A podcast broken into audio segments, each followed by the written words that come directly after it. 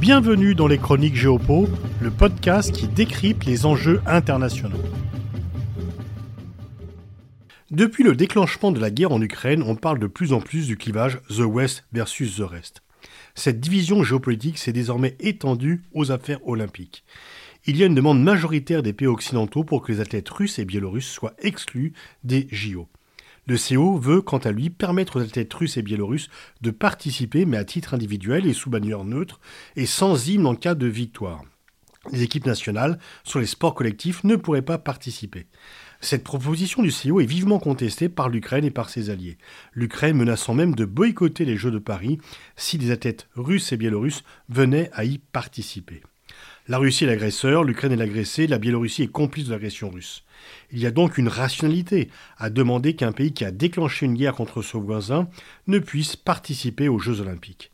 Mais dans le passé, le mouvement olympique n'a jamais été aussi ferme. Les États-Unis ont participé aux Jeux olympiques après le déclenchement de la guerre en Irak.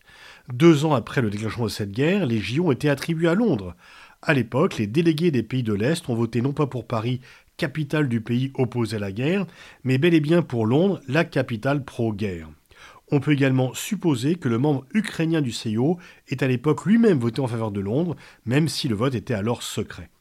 Les temps auraient donc changé. Ce qui était admis auparavant ne l'est plus désormais, et maintenant, tout pays qui déclenche une guerre se verrait exclu des Jeux olympiques. Encore faudrait-il que ces sanctions soient appliquées de façon globale, ce qui n'est pas le cas.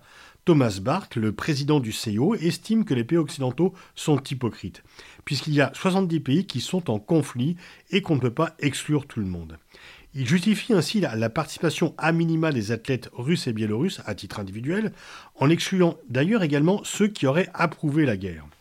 Pour Poutine, la participation de ces athlètes présente un avantage. En cas de victoire, il saura se les approprier. Mais d'un autre côté, une participation sous bannière neutre montre le caractère anormal de la participation de la Russie. L'argument que fait valoir le CO, c'est qu'il serait injuste de condamner des athlètes pour le comportement de leur gouvernement.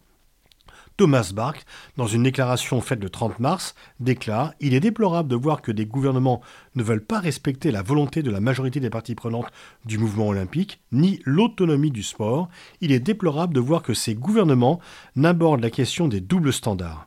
Nous n'avons pas vu un seul commentaire sur leur attitude à l'égard de la participation d'athlètes des pays des 70 autres guerres et conflits à travers le monde. Thomas Bach appuie là où ça fait mal parce que pour les pays du Sud, la question de double standard est centrale dans les différences d'appréciation de la guerre en Ukraine. On voit en tout cas qu'il y a une très forte différence de vue sur cet enjeu olympique. Les pays occidentaux sont généralement pour la décision d'exclure tout athlète russe et biélorusse des compétitions sportives internationales. Les autres pays sont plutôt hostiles à cette décision. Et dans certaines fédérations, la Russie pourrait continuer à concourir, notamment dans les fédérations asiatiques, face à une exclusion des fédérations européennes. On voit donc que dans cette division The West versus The Rest se niche également sur les décisions sportives et olympiques. La France, qui est l'autre des prochains Jeux, n'a pas pris position.